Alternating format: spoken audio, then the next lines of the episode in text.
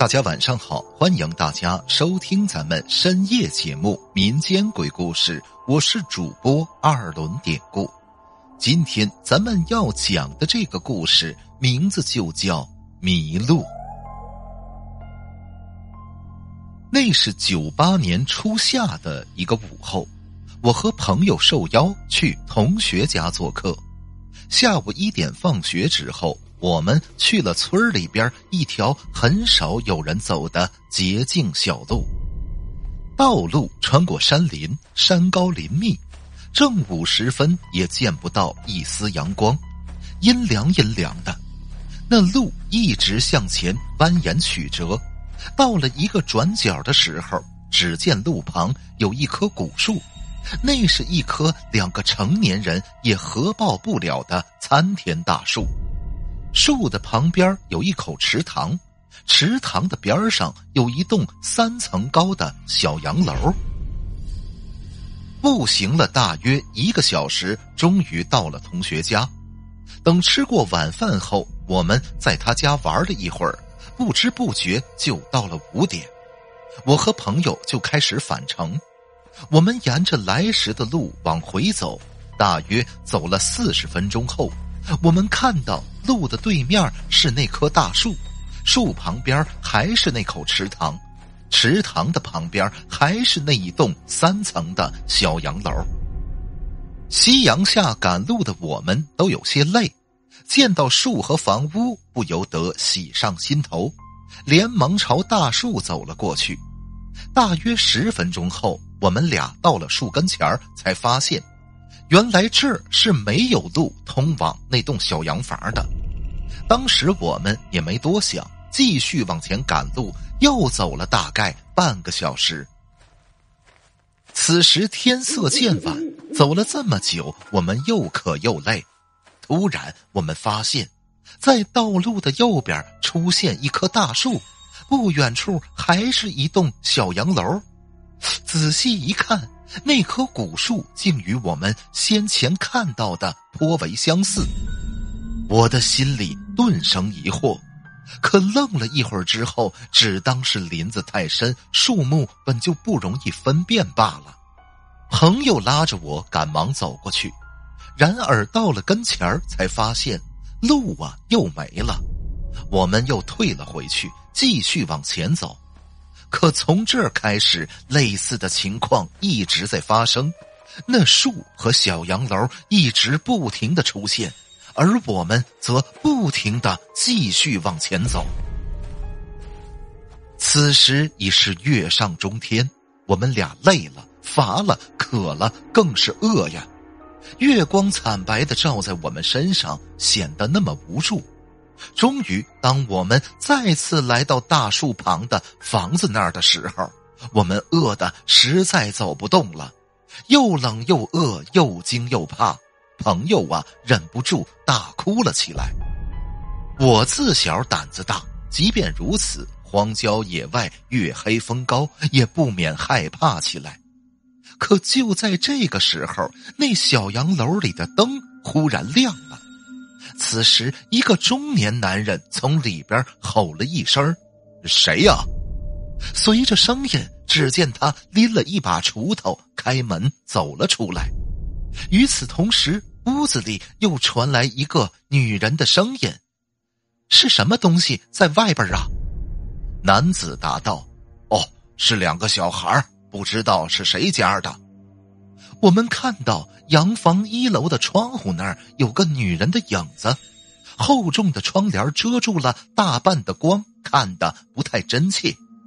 这会儿屋子里那个女人又说道：“那就让他们进来吧，外边又黑又冷的。”于是就这样迷迷糊糊的，我和朋友被那个男人带进了屋里。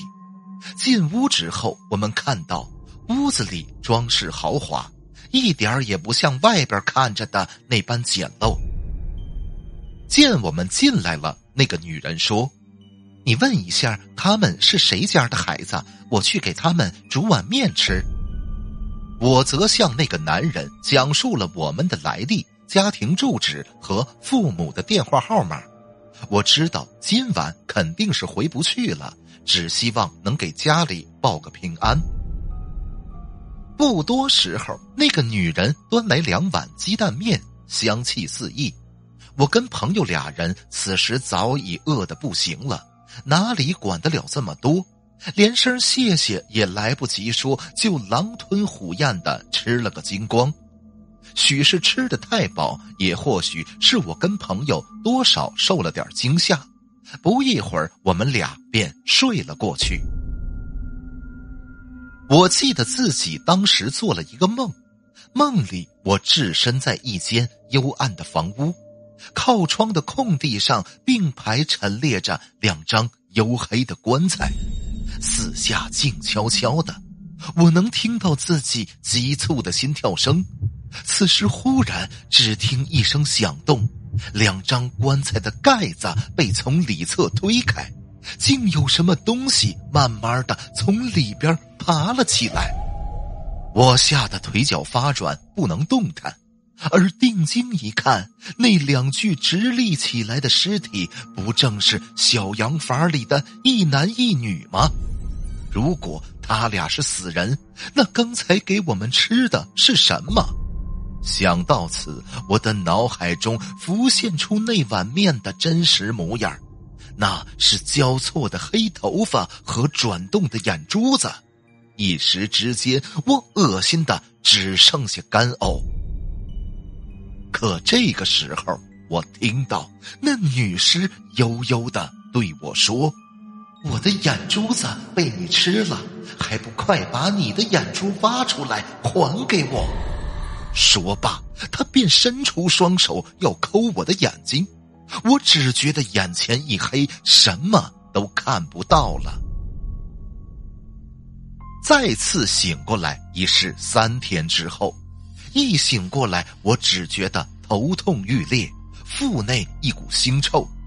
此时旁边伸来一只手，往我嘴里灌了些生理盐水，我这才渐渐消去了刚才的不适。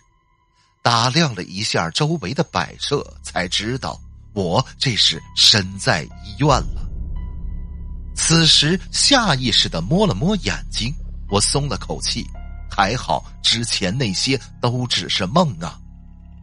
不久我就出院了，从那以后我都不敢在天黑之后出门了。后来我问了爸妈，问他们怎么找到我们的，听我爸说。那天是在距我家十几里远的另一个村的一位猎人，这个猎人是我爸打猎的时候一个猎友，现在是我干姨丈。那天是他送我们回来的。干姨丈在凌晨打猎回家的路上，路过那片林子的时候，看到有两个小孩睡在一座合葬的大坟包子上，坟边有棵大槐树。他发现我们的时候，我们嘴里还吃着两只死蛤蟆。后来我爸跟我说，在我刚生下来过百岁的时候，外婆请村里的高人给我看过生辰八字高人说我生性属阴，容易招惹不干净的东西。高人说的头头是道，加上我们那边信这个。所以，外婆他们平时自然是异常的谨慎，而且我们村子里早有传闻，山林里的参天槐树很是邪门体质属阴的小孩子若是遇见了，便容易发生事情。用老人家的话说，就是小孩子阴气重，踩别人坟头都会病。不过我那个时候正是对什么事儿都无所畏惧的年纪，大人的叮嘱很快就被抛诸到脑后，忘得一干二净。现在想来，不听老人言，吃亏在眼前。当天的我们定然是遇上了鬼打墙，所以才被困山林的。只是之前的那个梦，一直让我心有余悸。后来，外婆带我去那双夫妇的坟头敬了香，又给他们烧了大把的冥币。再后来，听说那棵大槐树啊，在某个冬天被雷劈的起了火，竟然一夜之间烧没了。